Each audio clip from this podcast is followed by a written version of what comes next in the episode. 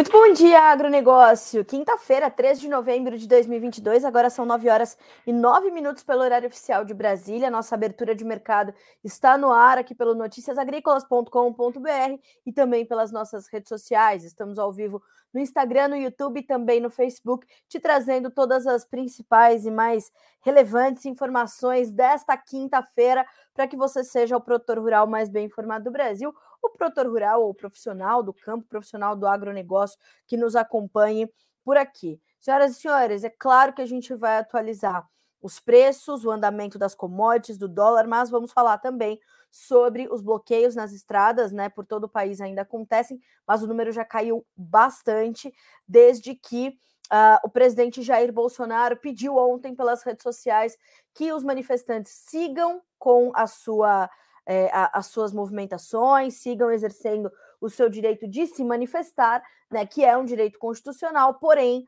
sem prejudicar o direito de ir e vir das pessoas, sem prejudicar, portanto, a sua a sua a legitimidade dessas manifestações, uh, então pedindo que eles não façam esse bloqueio nas rodovias e que aqueles que estão feitos já sejam desfeitos.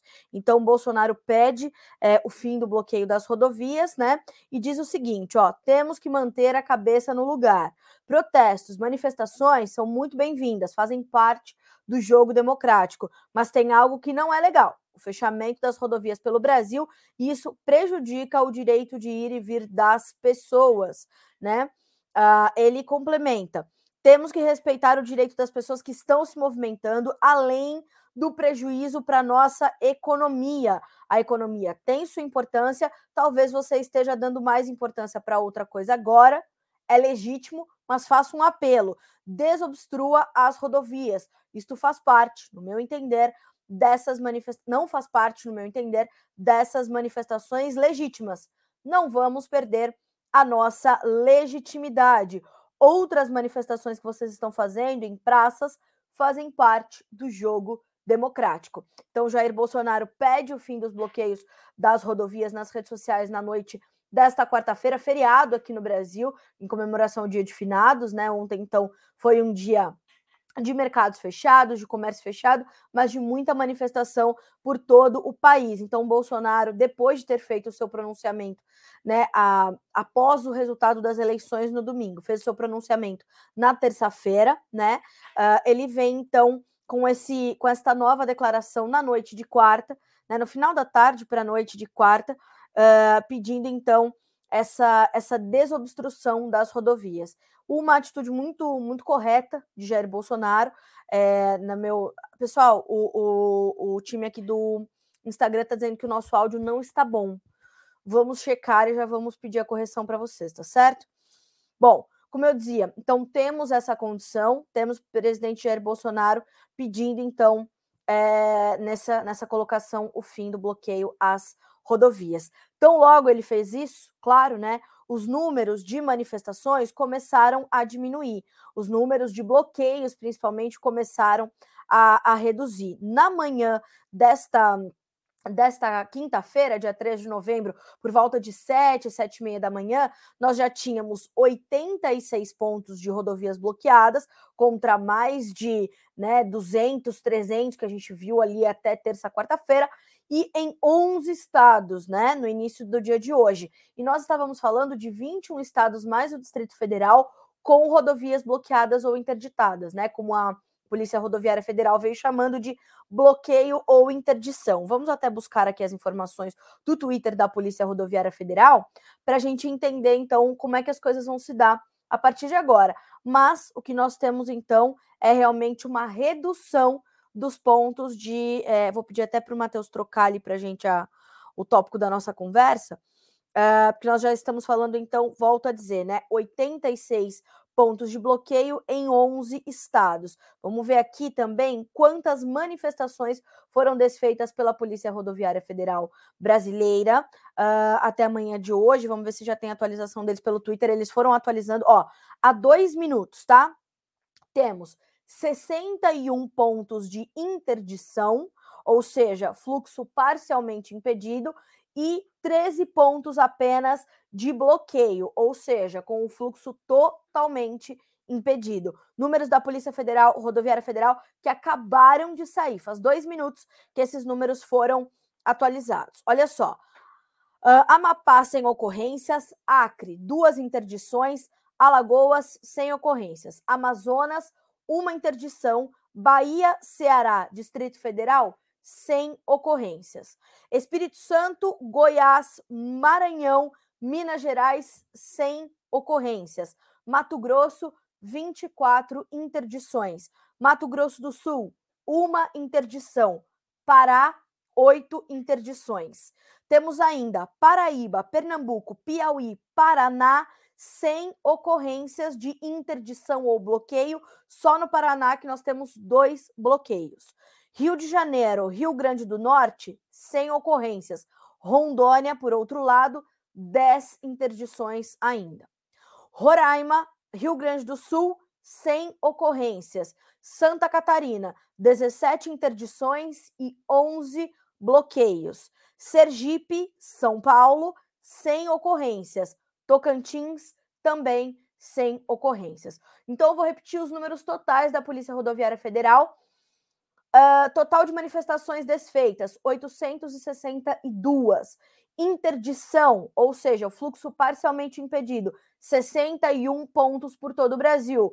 Bloqueio, fluxo totalmente impedido: 13 pontos por todo o Brasil. Acabei de listar para vocês e detalhar aqui para vocês os estados onde nós temos essas manifestações ainda ocorrendo de alguma forma. Lembrando que, além das rodovias, né, nós fomos para é, é, né, nós fomos para outros pontos do, do país, é, onde os protestos também aconteceram, como na porta de quartéis, enfim, bases do exército ali por todo o Brasil. A gente sabe que tem milhões de pessoas na rua, né, milhares de pessoas na rua fazendo as suas manifestações algumas legítimas, outras nem tanto. O presidente Jair Bolsonaro já se manifestou.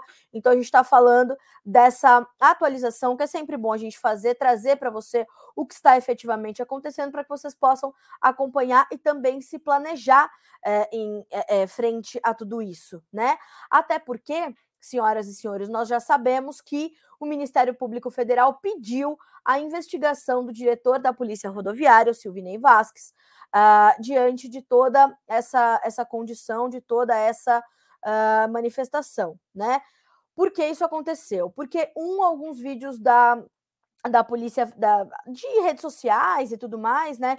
Eles foram ali é, aparecendo durante as manifestações com algumas um, algumas algumas manifestações da própria Polícia Rodoviária Federal, né, dos próprios é, policiais, se manifestando a favor dos manifestantes, a favor da manifestação.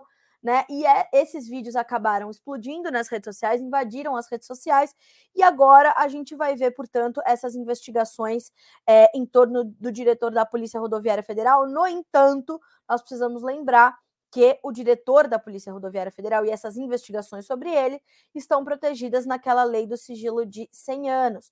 Então, precisamos entender como é que as coisas vão acontecer a partir de agora, mas fato é que o Ministério Público Federal já pediu essa investigação contra o diretor-geral da Polícia Rodoviária Federal, o senhor Silvinei Vasques. Vamos entender então como é que ficam as, as condições a partir de agora, certo? Vamos entender como é que as coisas vão se dar é, na justiça, com o governo, na própria Polícia Rodoviária Federal. A Polícia Rodoviária Federal, durante toda essa manifestação, durante todo esse processo que o Brasil está vivendo desde domingo à noite, ela foi duramente criticada né, por ter demorado para agir, ou por ter demorado a pedir as ações da Polícia Militar, a, a, o reforço das polícias militares, da Guarda Civil e tudo mais. Agora, como é que eles se manifestaram em uma coletiva de imprensa na manhã da terça-feira, dizendo que isso já havia sido feito e que eles têm ali um contingente trabalhando há mais de 24 horas e por isso não tem todo o reporte do que está acontecendo. Eles estão fazendo essas atualizações. Então, a gente tem visto é, as coisas irem aparecendo, as explicações começando a chegar. Então, a gente precisa é, ter serenidade, né? E, e, e celeridade também para passar por esses processos de investigação e entendimento do que está havendo, né?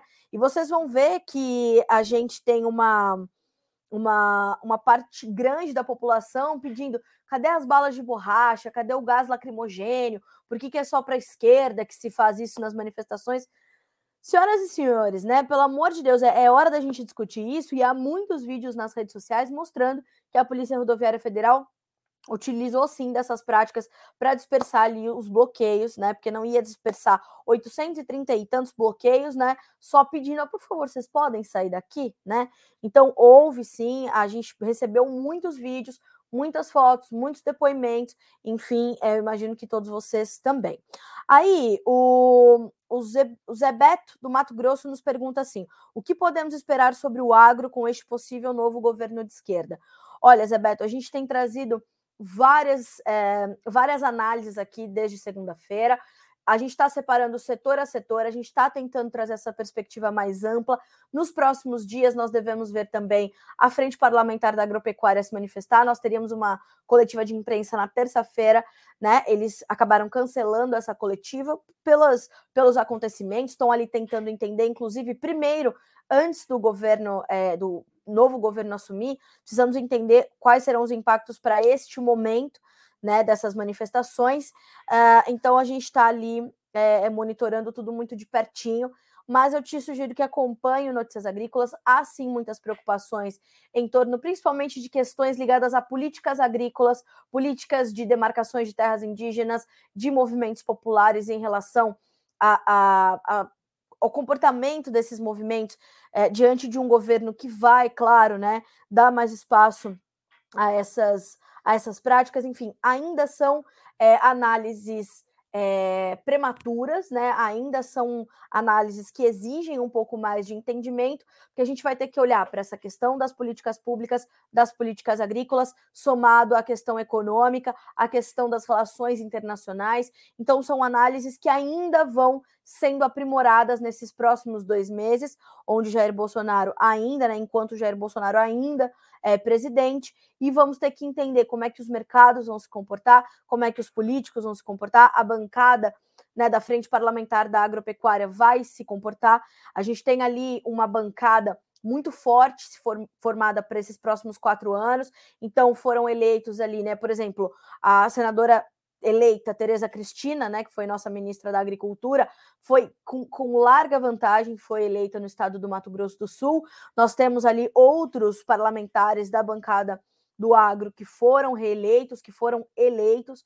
Nós temos também o general Hamilton Mourão, que é um, um, um homem, né, vice, o vice-presidente do Bolsonaro até certo ponto, né, e agora é, inclusive tem se manifestado de forma muito serena e muito lúcida nas redes sociais também em torno do momento que a gente está vivendo, e é assim mesmo o perfil do, do general Milton Mourão, e ele é um homem profundo conhecedor não só da questão da produção uh, agropecuária, mas da questão da preservação ambiental, e ele sempre fez esse trânsito muito bem. Então a gente tem o senador, né, agora senador eleito também, general Hamilton Mourão. Então a gente tem uma série de caminhos para percorrer, né?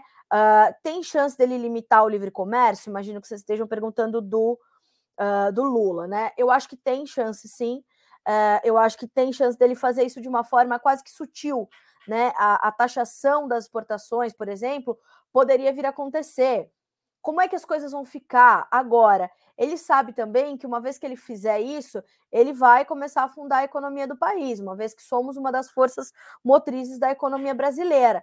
Então, assim, há esta chance, há esta chance. O primeiro líder que ele, que ele encontrou internacional na sequência do resultado das eleições um, presidenciais foi Alberto Fernandes, uh, presidente da Argentina, que, né, eu venho falando sobre isso quase como que um, um, um disco riscado aqui no Bom Dia Agro. Mas uh, a Argentina, tão logo Alberto Fernandes e Cristina Kirchner se elegeram na sequência de Maurício Macri, que vinha, um governo de direito que vinha reduzindo as retenções, aumentando os investimentos no agronegócio, que é a galinha dos ovos de ouro da economia argentina, que está afundada em uma profunda crise política e econômica, né? Dentro do próprio governo não se conversam bem. E Cristina Kirchner governa a Argentina apenas como né, uma um, usando ali a figura quase que decorativa, este sim, de Alberto Fernandes, uh, foi o primeiro líder a se encontrar com Lula, né? E como é que as coisas vão ficar? Então, assim, sugiro a vocês que Uh, ouçam a entrevista de Antônio da Luz, economista-chefe do Sistema Farsul, a Federação de Agricultura do Estado do Rio Grande do Sul, que deu uma entrevista excelente, como todas as que ele dá aqui ao Notícias Agrícolas, né? Uh, vou deixar, vou pedir para a Letícia colocar para vocês o caminho aqui no. Bom, no Instagram eu mesma posso colocar. Menu, vídeos, agronegócio e vão procurar pelo nome de Antônio da Luz. E vou pedir para o nosso time colocar também esse link para você que está nos acompanhando pelo YouTube. No YouTube dá para a gente linkar direto. E vou deixar uh, nos stories lá do arroba jornalista da soja, siga esse perfil também, que é mais um bracinho das nossas redes sociais. Vou deixar ali no, nos stories também o link para vocês. Antônio da Luz faz um, uma análise ponto a ponto do discurso de Lula, fala sobre essa possibilidade da taxação ao agronegócio, fala das demais condições do livre comércio e tudo mais. Então é importante vocês recuperarem esse conteúdo para entender mais ou menos do que a gente está falando, tá certo? Então as perguntas são pertinentes, elas vão surgindo, surgindo, surgindo, até que a gente entenda, até porque não podemos esquecer que Lula foi eleito sem um plano de governo fechado e determinado.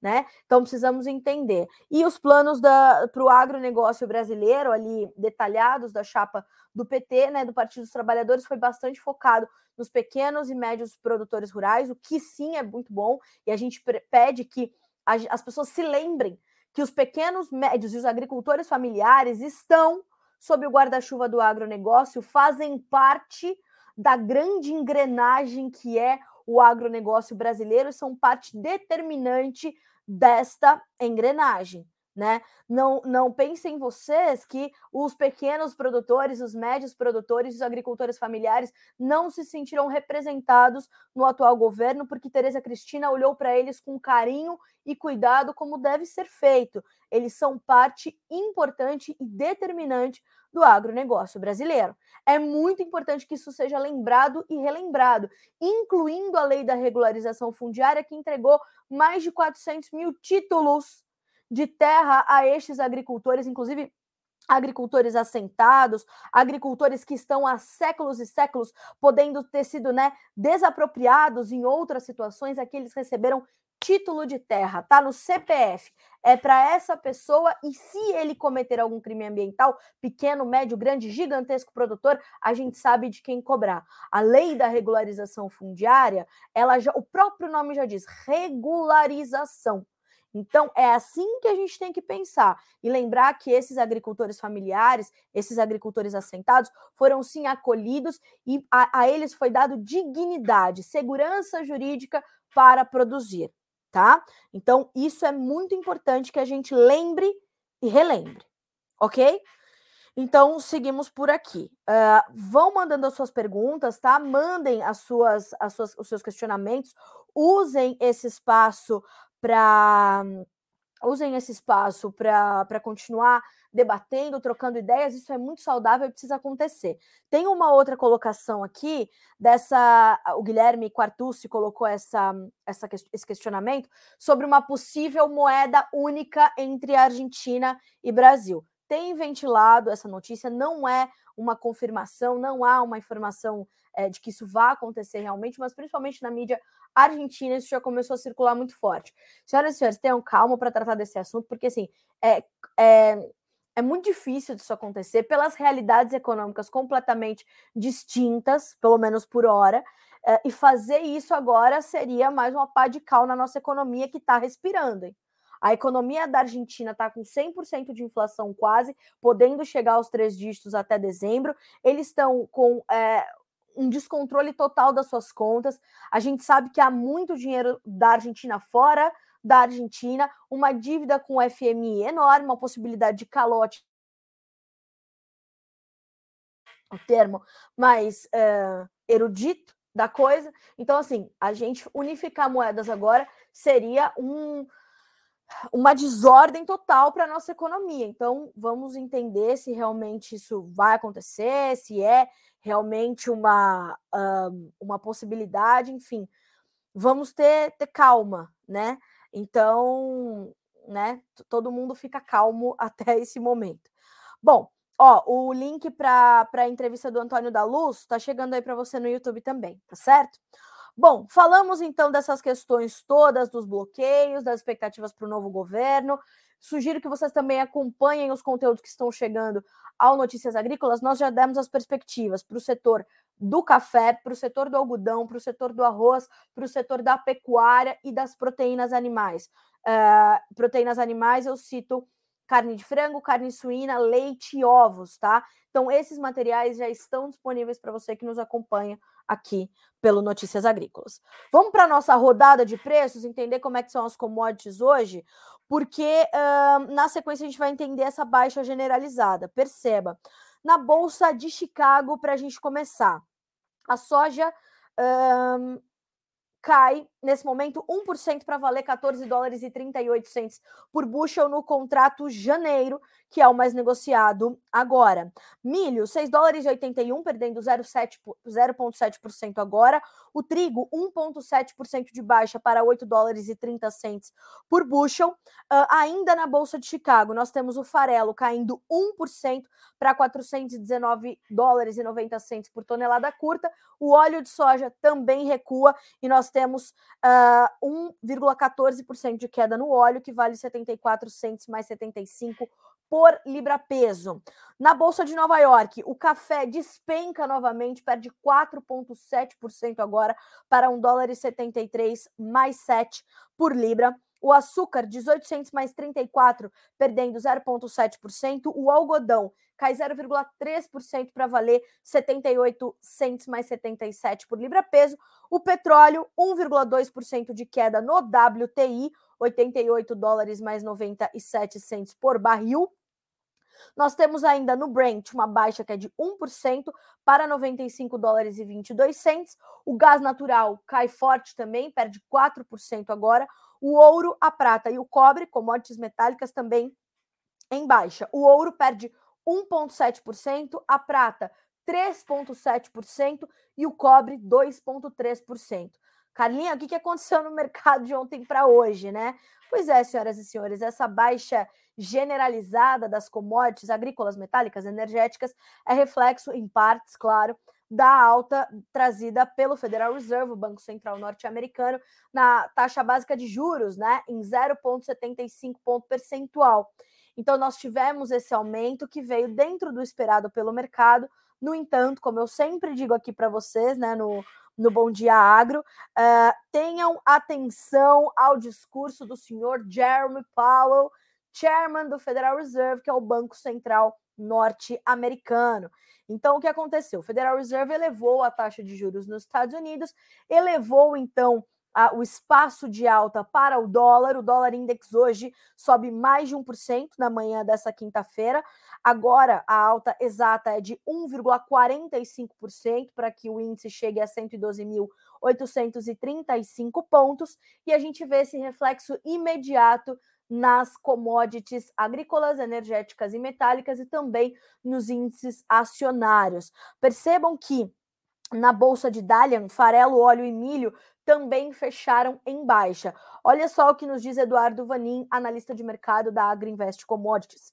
Bolsas em queda, dólar index em alta, commodities em baixa e, mo e moedas de exportadores de matérias-primas também. O Federal Reserve vai subir os juros mais do que o esperado. Os demais bancos centrais também devem continuar subindo os juros. Tudo isso eles estão fazendo para controlar a inflação, senhoras e senhores. Coisa que a gente começou a fazer bem antes, ainda bem, por isso que a gente já vem registrando deflação, ao contrário das outras economias, inclusive de economias bem mais maduras do que a nossa, como a própria economia norte-americana. Tá difícil de controlar essa economia. Jerome Powell, inclusive, falou o seguinte: vamos, vamos, vamos ler Uh, ipsis literis, o que disse o presidente do Banco Central norte-americano. Vou abrir aqui para vocês, para vocês entenderem do que a gente está falando. Eu sempre digo: atenção às entrelinhas das, do discurso de Jeremy Powell, né? Este é, é, um líder, né? É como se fosse o presidente do Banco Central do mundo, não é verdade? É a maior economia do planeta. Então a gente está falando do seguinte: uh, o chairman do Fed, o Jeremy Powell, afirmou que a mudança no ritmo de elevação da taxa de juros pode acontecer já na próxima reunião do Banco Central, que é em dezembro. Mas ele alerta também que existem incertezas sobre até onde os juros precisam subir e que eles podem acabar ficando acima do que as autoridades estimaram em setembro. E ele fala que esse momento de reavaliação do ritmo de alta da taxa básica de juros norte-americana está é, tá chegando. Né? Ele diz que está chegando. Abre aspas para o Powell. Pode acontecer já na próxima reunião ou na outra. Nenhuma decisão foi tomada. É provável que tenhamos uma discussão sobre isso na próxima reunião.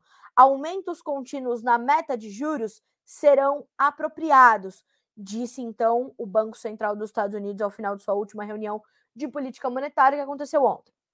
A nova linguagem no comunicado de política monetária observa o impacto ainda em evolução do rápido ritmo de aumento de juros pelo Federal Reserve e um desejo de focar em um nível para juros suficientemente restritivos para levar a inflação a 2% ao longo do tempo, perto de 10%. Então, a gente precisa entender como é que as coisas vão ficar é, essas né, essas, essas condições todas aí é, para o mercado norte-americano e, claro, como isso continua impactando para a gente. Bom, então percebam que todas as commodities hoje recuam agressivamente, né? Não, não são pequenas as baixas que são observadas ali entre as commodities agrícolas. Aí a gente detalhando um pouquinho as condições ali para o mercado da soja, que é quem lidera, inclusive, uh, as altas. Mentira, o trigo já passou, mas a gente olha para a soja perdendo não só na soja em grão, mas farelo e óleo também recuam, e recuam forte mais de 1%. Parte disso vem do petróleo também, naturalmente, né? Então, essa puxada forte do dólar vai subir, uh, vai derrubar as commodities, e, como eu falei, hoje o complexo soja quase que lidera essas baixas entre as agrícolas, tá? Uh, então, ó, atenção, porque vamos dar uma olhadinha no dólar aqui no Brasil também. R$ 5,21 é a cotação da hora, a alta é de 1,9%. 1,9% de alta agora para o dólar frente ao real, tá? Então, vamos entender agora, uh, dar uma olhadinha, né, é, aqui nessa questão toda da, da soja. Vamos dar uma checada nos preços? Novembro, 14 dólares e 28 centos por bushel, são 12 pontos de queda. Lembrando que o novembro é ainda referência para a safra americana. Lembrando também que já já esse contrato sai da tela, passamos a olhar para o janeiro, que é o mais negociado, 14 dólares e 40 centos por bushel. Deixa eu checar se é realmente o mais negociado ou se já passa a ser o maio. Uh, então temos janeiro com 14,40, março 14 dólares e 47 centos por bushel e no maio, 14 dólares e 54 centos por bushel. Bom, o mercado veio subindo, veio registrando bons ganhos. Ontem, inclusive, fechou em alta. Hoje o mercado vai devolvendo. Sente o peso do dólar, não só o dólar index, mas o dólar frente ao real ajuda a pressionar as cotações. Por quê? Porque à medida em que o dólar sobe e o nosso, a nossa moeda, o real, se desvaloriza, frente à, americana, ficamos mais competitivos. Então, esse é um fator também de baixa para as cotações da, daquelas commodities em que lideramos. Também por isso o café cai quase, quase 5% na manhã desta quinta-feira. Então, parte dessas baixas que você registra para a soja em grão, para o farelo e para o óleo, vem dessa alta do dólar. Mais do que isso, o mercado começou a reprimir aqueles rumores que vinha, vinham ventilando desde o começo da semana de que nós poderíamos ter um certo relaxamento na política de tolerância zero contra o Covid-19 na China. Isso foi mais um fator de pressão. Então, à medida em que os reguladores chineses falam não é bem assim, continua né, a severidade, a austeridade sobre isso, o mercado sente esta pressão e também passa a recuar, tá? Então, esse é um outro ponto. A questão, o clima aqui na América do Sul, como é que vão ficar as condições? O plantio no Brasil está bastante acelerado. A gente sabe que tem um belo de um frio chegando, né? Vejam que em pleno novembro estou eu aqui de blusa de frio. A gente tem agora 17 graus em Valinhos, mas era bem menos no começo da manhã, né? Cedinho quando eu cheguei aqui na redação. Uh, então nós temos essa possibilidade das geadas, a gente vai apurar isso com a Virgínia. Amanhã a Virgínia volta ao Bom Dia Agronegócio para a gente fazer o balanço climático e entender, então, como é que ficam as condições é, na sequência, certo? É, vou pedir para o Mateuzinho mudar para a gente ali o nosso, nosso tópico, já estamos falando da sojinha, né? Uh, então, temos essas, esses fatores que agora estão sendo monitorados pelo mercado. Comportamento da demanda chinesa com relaxamento ou não da política de tolerância zero ao Covid, a logística aqui no Brasil, os bloqueios, as paralisações também trazem atenção. Nós temos que ter atenção também à logística americana, já que o Rio Mississippi ainda sofre com baixos níveis ali do seu da sua calha, né? Muito agressivo que aconteceu, a seca muito séria nos Estados Unidos essa questão da competitividade do produto brasileiro e, claro, essa condição toda da macroeconomia, da política e tudo mais. Até porque, se a gente olha para milho e trigo, nós também temos baixas. Então, olha só, no milho, a gente está perdendo aí de 5,5 a 6 pontos. O milho em Chicago, 6 dólares e 81, o março, 6 dólares e 87, o maio também 6,87, o trigo uh, e o julho, perdão, 6 dólares e 81. No trigo, as perdas variam de 13,5 a 15 pontos e meio. Então, está falando de dezembro com 8 dólares e 30, março 8 dólares e 49, maio 8 dólares e 59 centos por bushel, julho 8 dólares e 60. O que, que ajuda a pressionar as cotações aqui do milho e do trigo? É sim parte a questão financeira, né? E tem um outro fator que também aconteceu nesse nesse feriado aqui no Brasil, uh, que também chamou a atenção do mercado de trigo e que ajuda o mercado a devolver as altas que foram registradas no começo da semana, quando nós tínhamos ali o anúncio de que a Rússia teria deixado o acordo para o corredor de grãos. Se lembram? Comecei o Bom Dia Agro da segunda-feira falando sobre isso. O que, que aconteceu durante o final de semana, durante o feriado? A Rússia voltou para o acordo, porque, né? O Vladimir Putin agora também vai é, Mateuzinho, já já a gente vai falar sobre a China, tá bom? Vamos falar agora sobre a Rússia, daqui a pouco a gente fala sobre a China. O que, que aconteceu? Uh, a Rússia, então, voltou ao acordo de grãos, certo? Falou que tudo bem, vamos garantir isso aí, vamos voltar na tranquilidade, mas né, fiquem atentos, porque também eu posso sair a qualquer momento. Mas a partir do momento que a Rússia retoma o acordo, que lembra vocês, vence dia 22 deste mês. Vai ter revoga revogação? Não vai. Vai ter renovação? Não vai. Vamos ter que entender. Então a Rússia volta, a gente tem essa, né, essa, essa retomada do corredor, mais oferta de Rússia, mais oferta de Ucrânia, o mercado sentiu a pressão. Né? Então, ontem nós já tínhamos o mercado recuando forte para milho e trigo, não só na Bolsa de Chicago, mas também é, nas outras bolsas, como a Euronext, por exemplo, principalmente no caso do trigo, uh, e a gente entende que as operações começa, já começaram a ser retomadas na tarde dessa quarta-feira, que foi feriado aqui no Brasil. Né? Mas precisamos lembrar, é, nenhuma operação dessas para sair do acordo, para voltar do acordo, para voltar a embarcar, para voltar a inspecionar os navios, elas não são é, operações práticas, elas não são operações muito simples de acontecer. Então, a gente vai ter que ir monitorando isso com calma, entender que o Vladimir Putin é um cara muito temperamental. Se ele achar que tem que sair de novo, ele vai sair. Se ele achar que ele tem que voltar, ele vai voltar. Isso deixa o mercado em polvorosa e isso intensifica a aversão ao risco também entre os investidores, entre os especuladores e vai agravando todo esse quadro que já está muito confuso, muito desorganizado, tá bem? Então, esse é um ponto. Então, a volta da Rússia também ajuda a pressionar os grãos nesta nesta quinta-feira, já desde ontem, neste movimento. Outra informação importante sobre a Rússia: ela pediu né, que a, a ONU ajude nas exportações de alimentos e fertilizantes.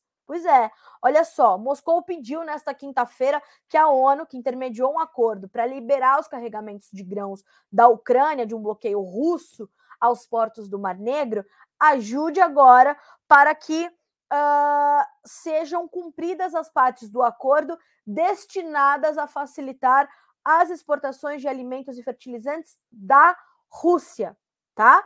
Então ela pede para né, a ONU fazer essa, essa intermediação, garantir essa situação, e o senhor Sergei Lavrov, um, um, personagem muito conhecido desde o início da guerra, que é o ministro das Relações Exteriores da Rússia, disse o seguinte: ainda não vemos resultados em relação a um segundo aspecto, a remoção de obstáculos à exportação de fertilizantes e grãos russos. Pedimos mais uma vez ao secretário-geral das Nações Unidas que garanta que ele cumpra as obrigações com as quais concordou por iniciativa própria e espera que isso acontece, aconteça em um futuro próximo. Estamos falando de volumes de fertilizantes e grãos em questão, e esses volumes do lado russo são incomparavelmente maiores do que ao lado ucraniano. Então, Sergei Lavrov traz a mensagem. Voltamos para o acordo, contanto que se cumpra a parte que nos foi cabida também. Até porque, vou lembrar você, a ONU, intermediação ali da, da Turquia, preciso lembrar. Inclusive, a Rússia já falou que se tiver que parar suas exportações para a Turquia, não vai parar, porque a Turquia foi a mediadora. Então, Rússia, ONU, Ucrânia, ONU. Não houve um acordo entre Rússia e Ucrânia. Foi mediado pela Turquia, Rússia se comprometeu com a ONU, Ucrânia se comprometeu com a ONU, e assim seguimos até 22 de novembro. Daí para frente, senhoras e senhores, o futuro a Deus pertence. Aí vamos entender o que vai acontecer na sequência, ok? Essas são as informações, então, sobre as questões russas e ucranianas e os impactos dos, uh, da guerra ainda sobre os mercados uh, de grãos, que são graves. Uh, a crise alimentar pode se intensificar, se aprofundar e se agravar, e o Brasil continua sendo uma alternativa importantíssima. Por quê? que eu estou dizendo isso? Porque nessa semana, no, nesse, nesses últimos dias também, foi divulgada a informação de que a China liberou mais exportadores de milho aqui para o Brasil. Né? Então, aumentou ali a sua lista de exportadores e eu vou também dividir com vocês, ipsis literis, essa, essa notícia, para que a gente é, né, traga a informação mais correta possível. Ó, China atualiza a lista de exportadores de milhos brasileiros aprovados, o que faz com que a gente se aproxime muito de, de começar a efetivamente mandar milho para os chineses, tá? Então, olha só, a alfândega chinesa atualizou nessa quarta-feira sua lista de exportadores de milhos brasileiros aprovados. Um movimento que uma fonte com conhecimento do processo disse significar que as exportações de milho brasileiro para a China poderiam efetivamente começar. A nova lista inclui 136 instalações de exportações de grãos, segundo o documento da Administração Geral de Alfândegas da China, incluindo terminais da ADM, Bung, Cargill, Luz Dreyfus e a COFCO Internacional, ou seja, as maiores. O Ministério da Agricultura brasileiro é, confirmou o envio da lista à China mas sem dar mais detalhes. A importação pela China de milho do Brasil seria um golpe para os Estados Unidos, o maior fornecedor mundial de milho. Aqui eu quero trazer também a perspectiva de Eduardo Vanin, analista de mercado da Agriinvest Commodities, que diz o seguinte: uh, cadê, cadê, cadê? Ó, a liberação de terminais de farelo foi outro ponto de importação, de atenção. A importação de farelo nunca dá conta, mas esse ano é um ano diferente. A falta de soja e de farelo no mercado chinês e o bom consumo interno podem fazer acontecer. As vendas de rações cresceram por três meses seguidos até setembro na China e os estoques de soja nos portos são os menores para essa época do ano em vários e vários anos. As margens estão boas para todas as carnes e há a possibilidade de relaxamento do Covid-0. Para o Brasil, seria difícil exportar farelo de soja. Compradores internos estão pagando 300 dólares por tonelada acima da paridade de exportação para dezembro. Por quê? Porque algumas indústrias tiveram que paralisar aqui no Brasil as suas atividades em função das margens muito apertadas. Então, nós estamos também com essa dificuldade de, de, de derivado aqui no Brasil. Então, precisamos olhar para tudo isso. Então, não vamos olhar só para as nossas exportações de milho, mas para a possibilidade de uma exportação também de farelo, tá? Uh, o que, que, também diz o Eduardo Vanin sobre a questão do milho? Traders no Brasil esperam 2 milhões de toneladas de milho para a China até o final de janeiro. Difícil dizer um número, mas eu apontaria, abre aspas, para o analistas. Um, a cota de importação sem tarifa de 7 milhões e meio de toneladas para esse ano já estourou pelos chineses. Dois, a importação de milho fora da cota não dá conta. O milho chegaria na China mais caro que o preço local. E três, para a safrinha de 2023, o volume pode deslanchar, o que pode tirar volume de milho exportado pelos americanos e pressionar as cotações na bolsa de Chicago. Quatro, quanto que será que o prêmio que o mercado vai assumir milho China. Se esse prêmio existir e se for alto, a demanda dos demais compradores migraria para os Estados Unidos? Vamos acompanhar. Essas são questões importantes, diz o Eduardo Vanin, uma vez que poderia funilar muitos negócios, os corredores de exportação e a precificação do milho no interior. Então, atenção, porque ainda vamos ter muitas surpresas no mercado de milho, na minha modesta opinião. E não é só no milho, não, que a gente tem que ter atenção. Até porque toda essa questão que eu já citei aqui do trigo, Rússia, China, China, Rússia, também. É, China, Rússia não, Ucrânia, China, Ucrânia, Rússia. A gente tem que levar tudo isso, senhoras e senhores, também para o. Olha aí o meu cronômetro dizendo, Carlinhos, seu tempo está se esgotando. Uh, a Argentina prorrogou as exportações de trigo, isso está dividindo o setor lá no país e está trazendo muita preocupação. A Argentina vai ou não entregar aquilo que lhe foi proposto, aquilo que lhe foi pedido. Não podemos esquecer que a, a Argentina veio perdendo muito e muito volume de trigo na sua safra em função da seca. Fomos de 21 para 15 milhões e meio e as bolsas uh, argentinas já vêm revisando para baixo o número da produção argentina de trigo. Com essa condição, né, essa essa dificuldade na exportação, o mercado fica ainda mais apertado. A Argentina é um player importantíssimo de trigo no mundo e isso tudo está na conta. Então vamos acompanhando, vamos entendendo como é que as condições vão se dar por aqui, tá certo? É... Então vamos aos poucos entendendo e fazendo as análises aí a partir dessas, dessas informações que temos para o mercado de trigo. Bom, uh, agora eu quero falar um pouquinho sobre o mercado leiteiro, tá?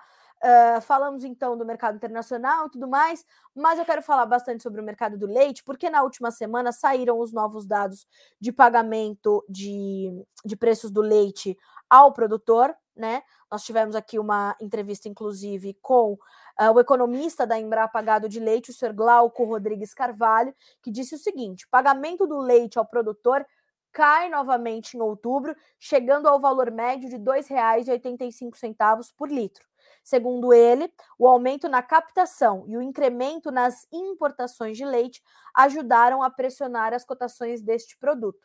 Então, nós já temos uma, um movimento se confirmando. Por quê? Porque o CPEA e outras instituições, incluindo a própria Embrapa Gado de Leite, já vinham falando sobre essa pressão em torno dos preços uh, nesses próximos e últimos meses de 2022, com o aumento da captação, a melhora das pastagens e tudo mais. Então, era um movimento anunciado e vem se confirmando. Agora, uma outra preocupação se acumula no setor, que é a questão do prejuízo que os bloqueios podem ter sobre o setor leiteiro. Lembram na pandemia, milhares e milhares, milhares e milhares de litros de leite sendo descartados por falta de escoamento?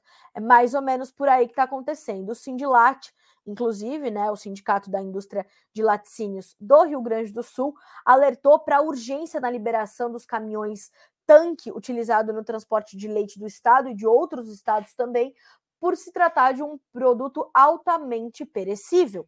Então, a gente sabe que isso pode acarretar num, num um prejuízo muito sério. Uh, hoje pela manhã, a gente estava ouvindo na grande mídia a possibilidade de 500 mil litros podendo ser desperdiçados por dia, tendo de ser descartados por dia. Então, a gente está acompanhando essa essa movimentação muito forte, tá? É, e vai, a gente vai ao longo, né, dos próximos, das próximas horas, dos próximos dias também te atualizando em torno disso, tá bem?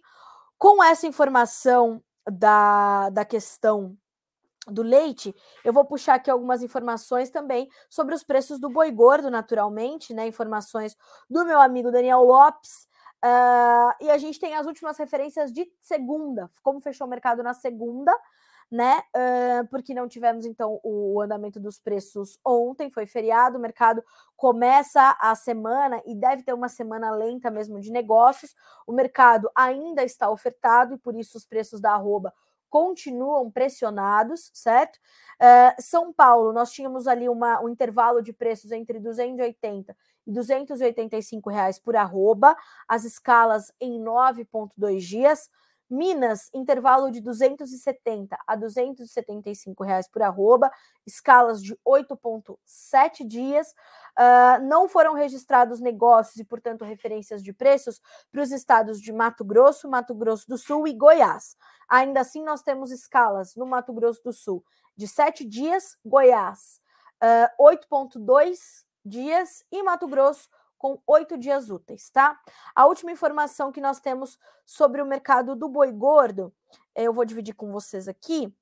Uh, eu não vou me lembrar exatamente o analista, vamos buscar aqui. Foi o Caio Junqueira, na última segunda-feira conosco, na última terça, na última terça, dia 1 de novembro, dizendo o seguinte: ó, boi China volta a pagar as antecipações dos contratos e remessas paradas nos frigoríficos começam a seguir seu fluxo. A expectativa é de que, com o enxugamento dos estoques parados nos frigoríficos, os preços das carnes reajam e a arroba fique mais firme. Vamos entender como esse movimento vai se dar aí essa semana, nesse restinho de semana, né? Deve ser mais forte o impacto a partir da semana que vem, tá bem? Então, essa questão aí é, tá na conta também. Bom, antes da gente trazer a última manchete desta manhã de quinta-feira, né? Eu quero primeiro agradecer as pessoas que estão conosco aqui no Bom Dia Agronegócio, nos mandando perguntas, nos mandando gentileza. Bom dia, bom dia, bom dia. Bom dia a todos vocês, um abraço enorme para vocês que nos acompanham. Aqui a gente está falando, ó, do Rafael, do Zé Beto, da Dona Eliana, da Miriam, do Marco, é, o Marco está aqui falando da questão dos, dos caminhoneiros, né, dos, dos, motoristas. Lembrando, tá, pessoal, não tem só caminhoneiros nessas manifestações, né? A, a sociedade civil se uniu ali, muitas cidades fecharam o comércio e os donos desses comércios foram também para as manifestações. Então, a gente tem é, todas as classes ali unidas com os motoristas de caminhão. O Guilherme Quartucci, a Nara, a Souza 769, o Marco Benites, né? É, o bom dia que não aconteça o mesmo com o Brasil que vai com a Bolívia. O governo de esquerda vai desviá-lo. Vamos acompanhar. Uh, a Mariana também está com a gente, a Lucinéia. Bom dia e o café. Vamos trazer um pouquinho do café. Delúbia Maria, é, o meu amigo Diogo Oliveira, DNA do Leite, o Fael uh, 209 também com a gente, o Marcilei, o, um, a Marcilei, Marcilei, o Jorge Eduardo, o Ronaldo, o pessoal do México nos acompanhando. Uh, saludos desde México. Buenos dias, México. Círculo Veterinário Digital. Estão também em podcast? Estamos também em podcast. Já já essa informação já está disponível para vocês no noticiasagricolas.com.br e vem também a versão em podcast do Bom Dia Agro, tá bem? Uh, bom, vamos lá. Ó, o pessoal do DNA do leite, o meu amigo Diogo, falando que realmente essa, essa é a tendência mesmo de que a gente veja uh, muitos litros de leite sendo descartados até que a situação se normalize uh, totalmente, tá? Vamos acompanhar. Uh, Boa Terra Cafés, Valmar Júnior, Loja Café da Loura, bom dia. Meus amigos, bom dia, obrigada. Se eu não conseguir responder alguém, vamos acompanhando por aqui. Eu agradeço a audiência que tem estado muito forte e muito participativa desde o último domingo, claro, em função dessas incertezas todas que rondam o agronegócio, o Brasil, de uma forma geral, nosso dia a dia é natural que vocês estejam né, buscando tantas informações. É, o pessoal estava pedindo aqui informações sobre o mercado de suínos e também o mercado de arroz. A Letícia está respondendo aqui. Uh, olha só o que nos diz a Letícia sobre os suínos. Procura por lotes por parte dos frigoríficos para fazer estoque para o final do ano, levaram unidades de abate a aumentar a busca por novos lotes. No entanto, a oferta de suínos com peso ideal para abate esteve reduzida, contexto que elevou os preços nas primeiras semanas do mês. Já as baixas no final do mês foram influenciadas pela procura de pela menor procura de frigoríficos, as fracas vendas de carne. Inclusive, na semana que vem, a gente vai trazer a Letícia aqui no Bom Dia Agro, ao vivo, para falar sobre o mercado de suínos e aves, tá bem? Uh, sobre o arroz, né? Vamos trazer aqui as informações do mercado de arroz. Vamos lá. Deixa eu ver se eu consigo trazer aqui. Uh, deixa eu ver, deixa eu ver. Eu acho que a gente já tem essa notícia, inclusive, aqui no, no noticiasagricolas.com.br. Deixa eu buscar aqui, que fica mais fácil de eu dividir com vocês. Indicador sobe para o arroz e volta à casa dos 80 reais por saca uh, no mercado, principalmente no mercado gaúcho, né? Olha só o que nos informa o CPEA na manhã desta quinta-feira. Durante boa parte de outubro, um número maior de negócios foi realizado no mercado sul-rio-grandense de arroz em casca. Segundo pesquisadores do CPEA, compradores estiveram mais ativos, mas sinalizaram dificuldades em encontrar o volume desejado. Os vendedores, por sua vez, pediram preços mais elevados pelo cereal, assim, o indicador do arroz em casca, que é, lembrando, né, uma parceria do CPEA com o IRGA, o Instituto Rio Grandense do Arroz, é, subiu 4,02% no acumulado de outubro, encerrando o mês a R$ 80,16 por saca de 50 quilos, patamar que não era registrado desde o fim de maio do ano passado. Então, o mercado do arroz está aí no seu momento de recuperação, um momento importante, tá bem? Bom, senhoras e senhores, para fecharmos o nosso Bom Dia Agronegócio, vamos trazer aqui uma informação também política, mas que é importante de vocês acompanharem, porque nesta quinta-feira vai começar o processo de transição do governo, né? Uh, vai ter esse processo de, de transição uh, liderado do lado de, do presidente Jair Bolsonaro por Ciro Nogueira e do lado do presidente eleito Lula por seu vice Geraldo Alckmin, né? Será o interlocutor nesse momento da, da transição. É sabido também que o, o, o, processo de transição vai ter também um bracinho ali de Glaze Hoffman, que deu uma coletiva na, na última terça-feira falando sobre isso, falando que vai também estar tá ali acompanhando o processo de transição do governo. Uh, então, estamos de olho, estamos acompanhando, ok? Essa é uma informação importante também na manhã desta quinta-feira. A gente vai atualizando vocês ao longo do dia sobre, claro, né, as, as manifestações. O pessoal está pedindo aqui as informações do mercado de café, até porque hoje está caindo muito, faz sentido a gente trazer um pouco dessa análise. Amanhã, também durante o Bom Dia Agro, quando a Virginia Alves estiver aqui conosco, vamos falar também de café com mais tempo, com mais profundidade, tá? Mas olha só, Uh, nesse momento, as cotações caem até 5,3%, como é o caso do contrato de dezembro, que tem 1 dólar e 72 mais 55 por libra. O maio, o março, perdão, 1 dólar e 68 mais 5, 5,03% de baixa. O maio, 1 dólar e 67 mais 25, 4,5% de queda. O julho, 1 dólar e 65 mais 65, perdendo 4,7%. A abertura de mercado do café já está disponibilizada para você aqui no Notícias Agrícolas, o que a Virgínia já pôde operar, uh, uh, operar, já pôde, já pôde apurar, né? Uh, o mercado continua é, sentindo essa volatilidade muito intensa, continua sentindo a pressão do financeiro e também de olho nas preocupações com a demanda global, a continuidade do conflito entre Rússia e Ucrânia e a possibilidade de uma recessão é, econômica global, que é muito clara e muito palpável, ela mantém uma pressão agressiva sobre o mercado de café já há alguns meses e nós precisamos entender até quando isso vai ser levado, até porque a gente tem outros fundamentos que poderiam vir a equilibrar esse mercado. Né, poderiam vir a trazer algumas, algum suporte para as cotações, mas também a alta do dólar, que vai se intensificando, é, ela ajuda também nessa manutenção toda. Então, estamos de olho, estamos acompanhando, né? É, o Jonathan Freitas nos diz assim: Carla, seria importante destacar que os protestos não são dos caminhoneiros, e sim dos patriotas, famílias que amam esse Brasil. Falei, viu, Jonathan? Falei que a gente não tem só caminhoneiros ali, não tem só é, é, manifestações de motoristas de caminhão, mas temos também de toda a sociedade civil que se uniu, tá? É simpatizante, né? Aquelas pautas, uh, foi também para os protestos, para as manifestações, para apoiar. Né? Lembrando que o presidente Jair Bolsonaro pediu que não haja mais o bloqueio das rodovias, né? Enfim, estamos de olho, ok? Bom, senhoras e senhores, agora são 10 horas e 3 minutos pelo horário oficial de Brasília. Aqueles mercados que eu não consegui comentar hoje, uh, a gente vai comentando ao longo dos próximos dias. Volto a frisar que amanhã tem clima e café com Virginia Alves aqui no nosso Bom Dia Agronegócio e a gente vai te atualizando sobre tudo que é mais relevante uh, para a economia brasileira, para o agronegócio. Lembrando que o agronegócio também já se posicionou e falou que vai ter diálogo com o governo eleito, principalmente pela parte da CNA, a Confederação Nacional da Agricultura e Pecuária do Brasil, soltou uma nota. A SRB, a Sociedade Rural Brasileira, também divulgaram nota, divulgou uma nota essa semana, defendendo esse diálogo, então, com a chapa eleita de Lula, Alckmin e seus apoiadores. Então, vamos entender como é que fica tudo isso, o que, que vai acontecer e, enfim, estamos de olho, tá bem? Vamos entender como é que as coisas vão se dar é, na sequência. Tem muita coisa para a gente entender ainda e juntos aqui no Notícias Agrícolas nós vamos entendendo é, passo a passo e, claro, te ajudando a fazer, é, tomar suas decisões e refazer ou fazer os seus novos planejamentos, ok?